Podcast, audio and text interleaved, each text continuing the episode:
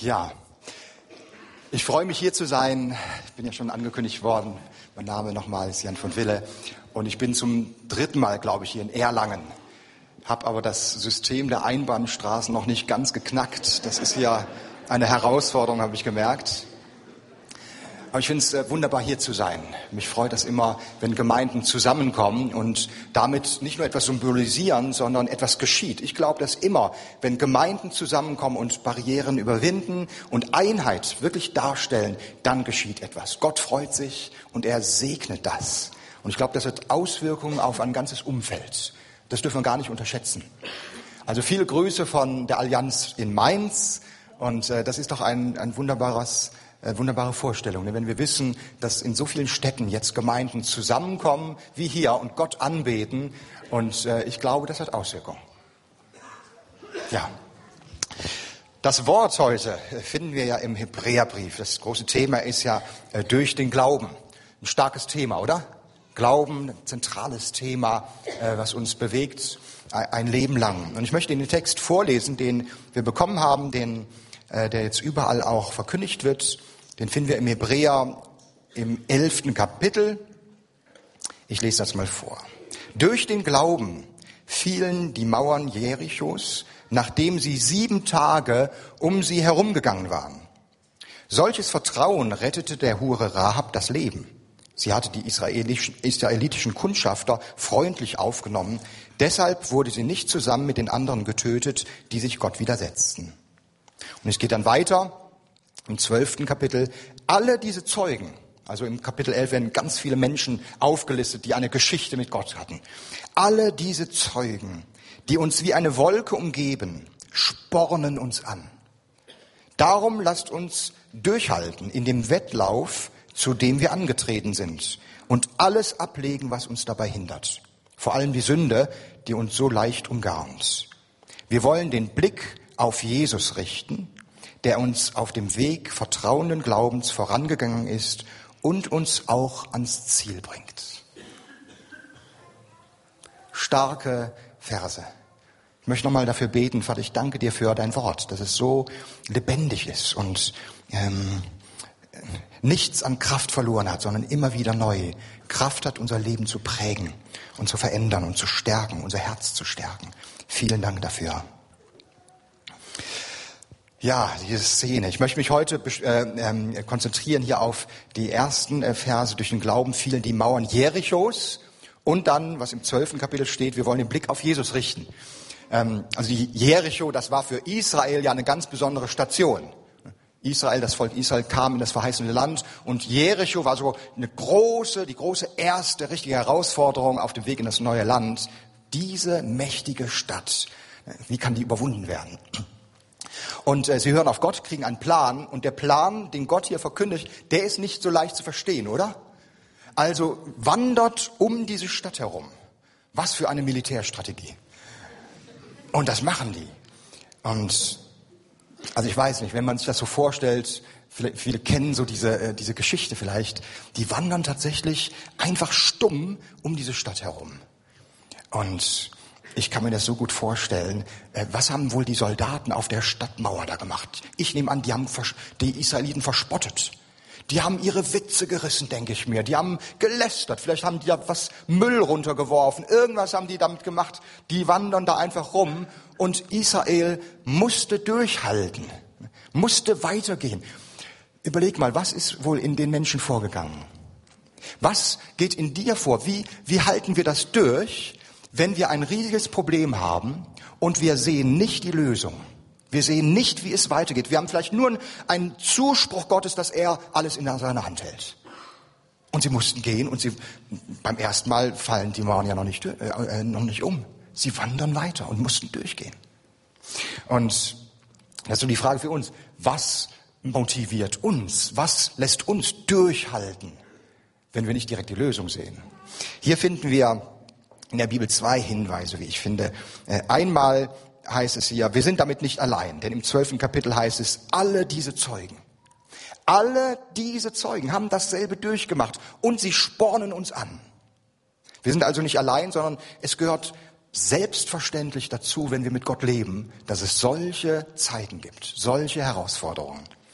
Und dann äh, zweitens die entscheidende Ausrichtung, ähm, den Blick auf Jesus richten. Wenn uns die äußeren Dinge nicht mehr anspornen, wenn das komplett weg ist, dann ist das Programm angesagt, Blick auf Jesus richten. Und das ist die entscheidende Ausrichtung, äh, die wir brauchen. Vielleicht hast du das schon mal gehört, diesen Satz, äh, auf Jesus schauen. Vielleicht hast du ihn schon mehrfach gehört. Und ich weiß nicht, wie es dir geht, in Zeiten, wenn wirklich Krisen kommen, dann kann das fast wie eine Floskel sich anhören. Auf Jesus schauen. Ich weiß nicht, wie es dir geht. Aber ich möchte dich, ich möchte uns zusammen heute Morgen erinnern, dass, wenn es da heißt, auf Jesus schauen, dass es dieser Jesus Christus ist, der den Tod überwunden hat, der auferstanden ist, der Tod und Teufel, alle Widerwärtigkeiten dieses Lebens, Depression, Zweifel, Krankheit, alles, was kommen mag, er ist Herr, es ist ihm untertan und er ist auferstanden als strahlender, auferstandener Jesus Christus und so wird er wiederkommen. Und da kann die Macht der Finsternis noch so brüllen, es ist Jesus Christus, der in allen Dingen das letzte Wort hat und er kommt wieder als wiederkommender König. Das ist der Christus, auf den wir schauen sollen.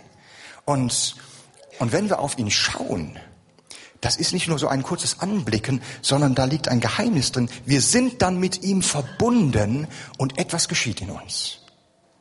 Etwas geschieht in uns. Wir sind verbunden mit der zentralen Kraft im ganzen Universum, bei dem alle Fäden zusammenlaufen. Und etwas geschieht in unserem Herzen, wenn wir das tun.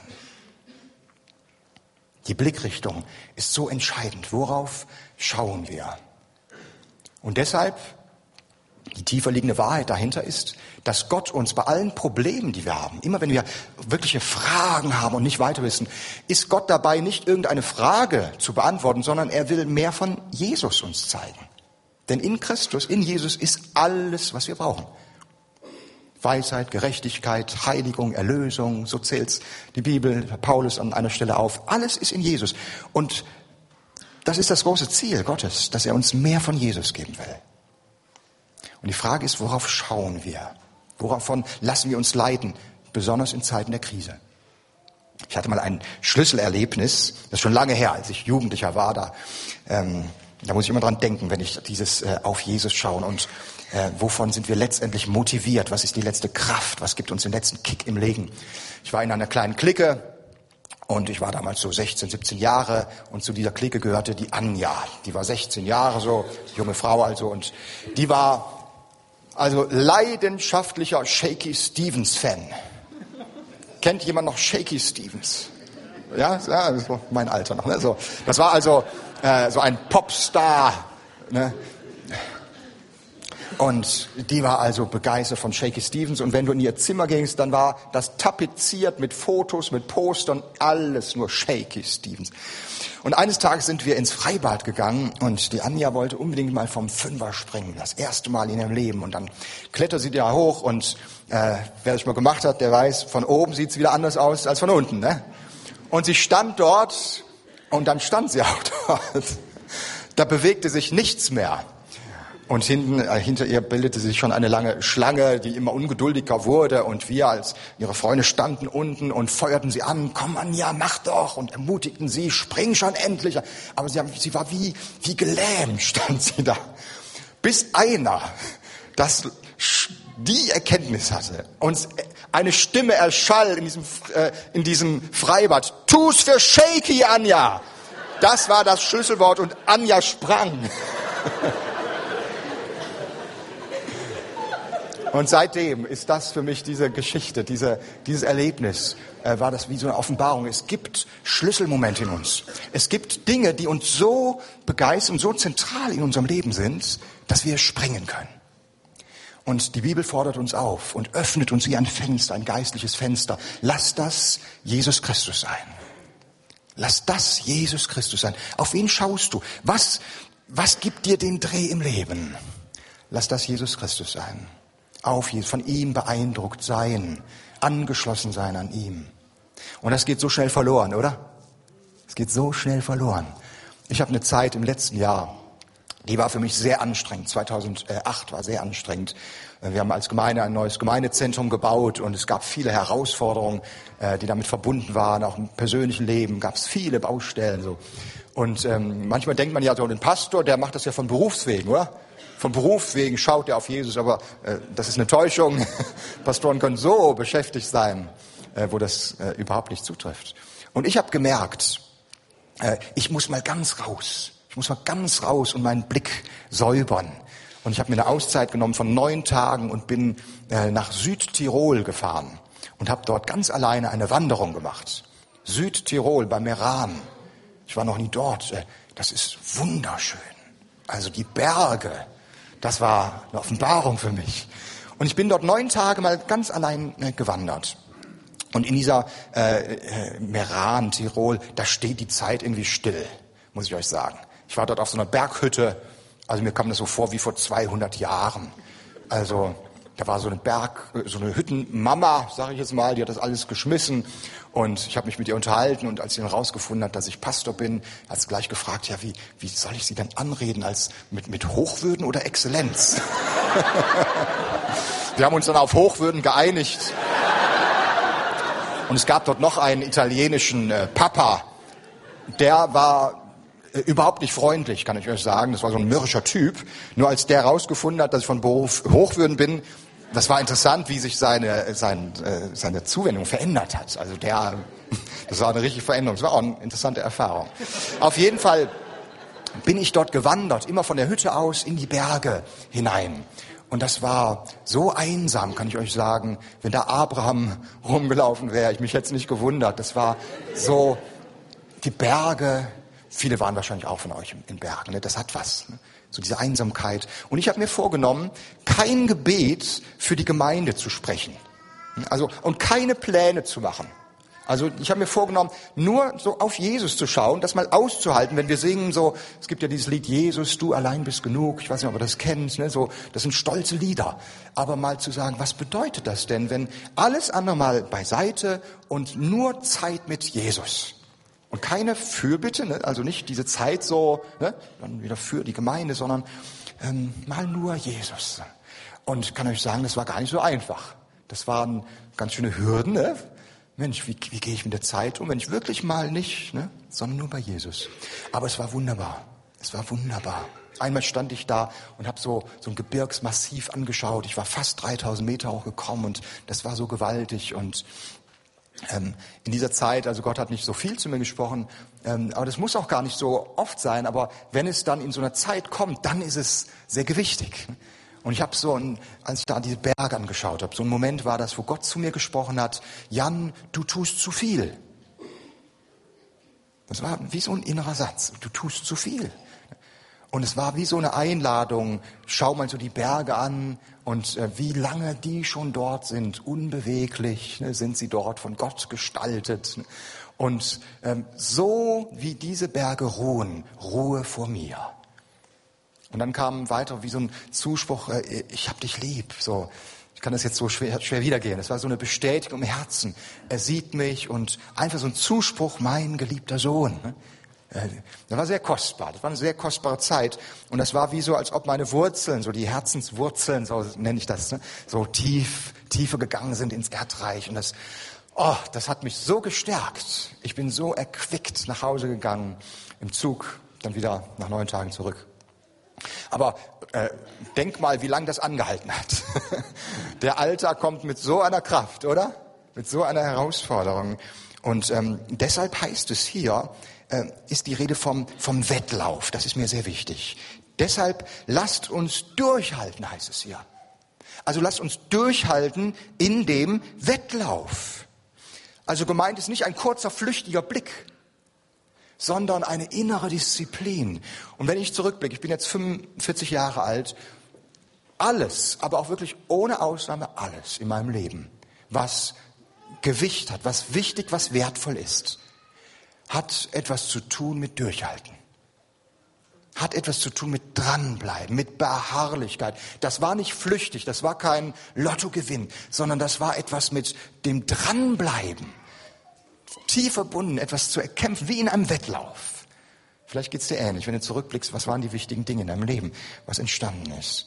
Hat was mit Beharrlichkeit zu tun. Wir, wir alle brauchen Beharrlichkeit.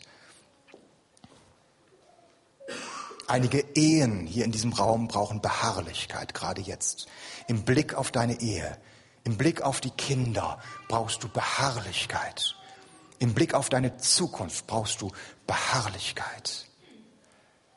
Und wenn wir das mal verstehen, wenn, wir das hier lesen, lass uns durchhalten in dem Wettlauf. Hier ist von einem Wettlauf die Rede. Das ist, äh, das ist so entscheidend, dass wir unser Leben nicht verstehen als so, so eine Vergnügungsreise mit offenem Ausgang, sondern nein, die Bibel sagt, das ist ein, ein Wettkampf, ein, ein Ziel. Wir haben ein Ziel vor Augen. Wie oft spricht die Bibel davon, dass wir ein, ein ausgerichtet sind, dass wir Berufene sind, dass unser Leben einmal ausgewertet wird vor dem lebendigen Gott. Und wenn wir das, wenn das eine Offenbarung wird in uns, äh, dann kommt, ja, dann kommt so ein gewisser Dreh ins Leben, oder? Ne, dann macht auf einmal alles Sinn. Auch Schwierigkeiten, auch das Umherwandern da um Jericho, ne, diese Schwierigkeiten im Leben, die nicht sich so leicht lösen lassen.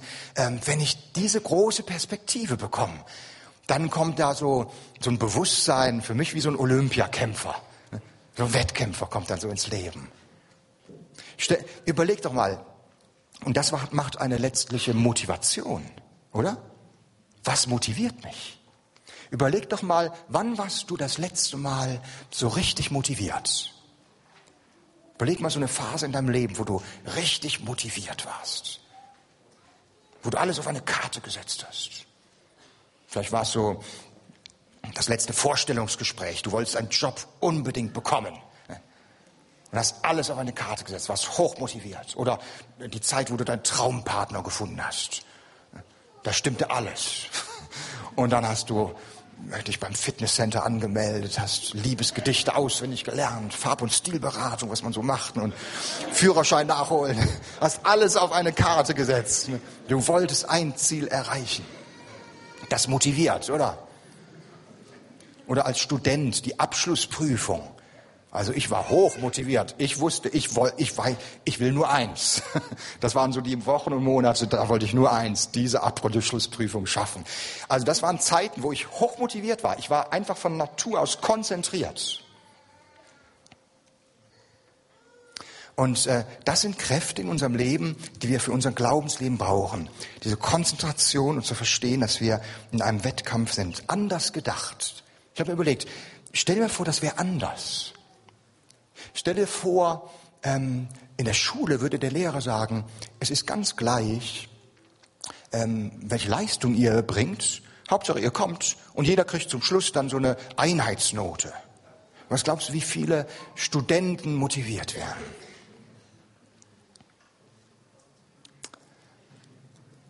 Oder die Olympia. Nochmal krass, Olympiade. Stell dir vor, ähm, das wäre ganz egal, wie du in Form bist. Jeder kann dabei sein. Hauptsache, das ist ein Trainingsanzug und erscheinst da bei diesem äh, Trainingslader und dann ähm, gibt es auch äh, keine, äh, kein, keine unterschiedliche Medaillen, sondern jeder bekommt dann eine, eine Einheitsmedaille. Egal wie du in Form bist, Hauptsache du rollst dich da eben so rüber. So, ne? Überleg mal. Was glaubst du, wie motiviert werden die Athleten?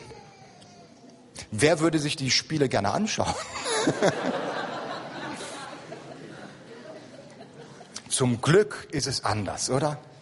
Zum Glück ist es anders. Jeder, der sich dort anmeldet, jeder, der in diese Mannschaft hinein will, der muss sein Leben aber auch wirklich komplett umstellen. Wenn du mal siehst, was die Sportler dort leisten, über Jahre bauen sie was auf morgens um 5 Uhr aufstehen, kalt duschen, Äpfel essen, Jogging, Trainingsprogramm, Training, Training. Viele Stunden am Tag wird nur trainiert, trainiert, trainiert, trainiert. Sie gucken sich die Videos an, sie überlegen, wie ist die Haltung am besten, um den Speer zu werfen. Und, äh, äh, und ihr Leben strahlt das eine aus, wenn ich diese Leute sehe. Eins strahlt es aus. Ich will die Goldmedaille. Das sind konzentrierte Menschen. Und dann, wenn du das mal siehst, äh, der Tag, der entscheidende Tag, wo alles versammelt sich. Die besten Sportler aller Länder versammeln sich in diesen Plätzen. Und dann beim 1000 Meter Lauf in gebückter Haltung sieht man diese Reihe hoch konzentriert. Alles wartet auf den Startschuss. Alles wartet auf den Knall Pistole. Und dann paff geht es los. Und in diesen Sekunden, in diesen Sekunden setzen diese Menschen aber auch alles hinein in ihren Körper, in ihre Konzentration und gezielt auf die Zielgerade zu. Da konzentrieren sich die Kräfte so sehr. Und sie wissen, überall die Tausenden von Menschen schauen zu, an den Fernsehern, Millionen von Menschen schauen zu. Alles ruft, lauf, lauf, lauf, lauf. Und wenn du das mal gesehen hast, der Erste, der die Ziellinie durchbricht, welch ein Taumel. Was für eine Freude, Ekstase, Tränen, die fallen auf den Boden, was die alles machen. Warum? Ich habe die Medaille. Ich habe die Goldmedaille gewonnen. Und das ist das Bild, was Paulus aufgreift, wenn er sagt, schaut mal, die setzen alles dran, die laufen wegen einer Medaille, die vergänglich ist. Wir aber sind auch in einer Arena. Es gibt diese Zeugen, die um uns herum sind. Jetzt glaube ich, dass es Zeugen gibt, wenn wir wissen, dass es eine unsichtbare Welt gibt, die uns zuruft, lauf, lauf, lauf. Es lohnt sich. Paulus sagt, wir haben eine unvergängliche Medaille, ein, ein Siegeskranz. Und manchmal denke ich, wie viele, wie viele Christen kennen wir so, äh, die, die so konzentriert, wie ein Olympiakämpfer, alles dran setzen für das Reich Gottes, mit Blick auf die Ewigkeit, mit Blick auf Gott, auf sein Reich. So leben wie ein Olympiakämpfer. Und ich denke, dass ich spüre hier diese Ermutigung. Ich spüre, dass Gott heute Morgen uns das zusprechen will. Darum geht es. Darum geht es. Wir sind Berufene. Es gibt ein Ziel. Und es gibt Zeugen um uns herum, die uns ermutigen, die uns anspornen, wie es da heißt. Lauf. Nichts ist umsonst. Nichts ist umsonst. Und vielleicht bist du hier heute Morgen und, und brauchst gerade diesen Zuspruch, der ähm, bleib dran, bleib beharrlich dran. Auch wenn die Mauer noch längst nicht gefallen ist und wenn du die Strategie nicht verstehst. Es braucht dieses, diese Beharrlichkeit, gerade jetzt in deinem Leben. Und vielleicht brauchst du eine neue Perspektive, worum es überhaupt im Leben geht.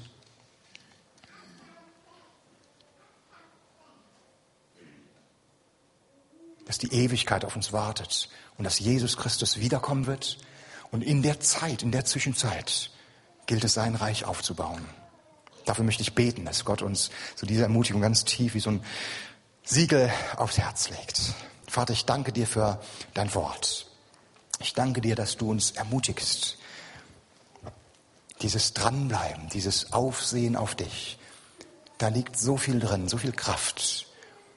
Und Vater, wenn wir in dieser Runde sind, um Jericho herum, und die Mauern sind noch längst nicht gefallen, wir wissen nicht, wann sie fallen werden, wann es einen Schritt weitergehen kann. Ich bete für die Menschen unter uns, die genau sich darin wiederfinden, in der Hitze umherwandern. Vielleicht einen, einen Zuspruch noch aus der Ferne zu hören, dass du den Plan hast, dass du uns in der Hand hast. Aber die Mauer steht noch da. Komm du jetzt und lege etwas ins Herz, einen neuen Zuspruch, den wir jetzt brauchen.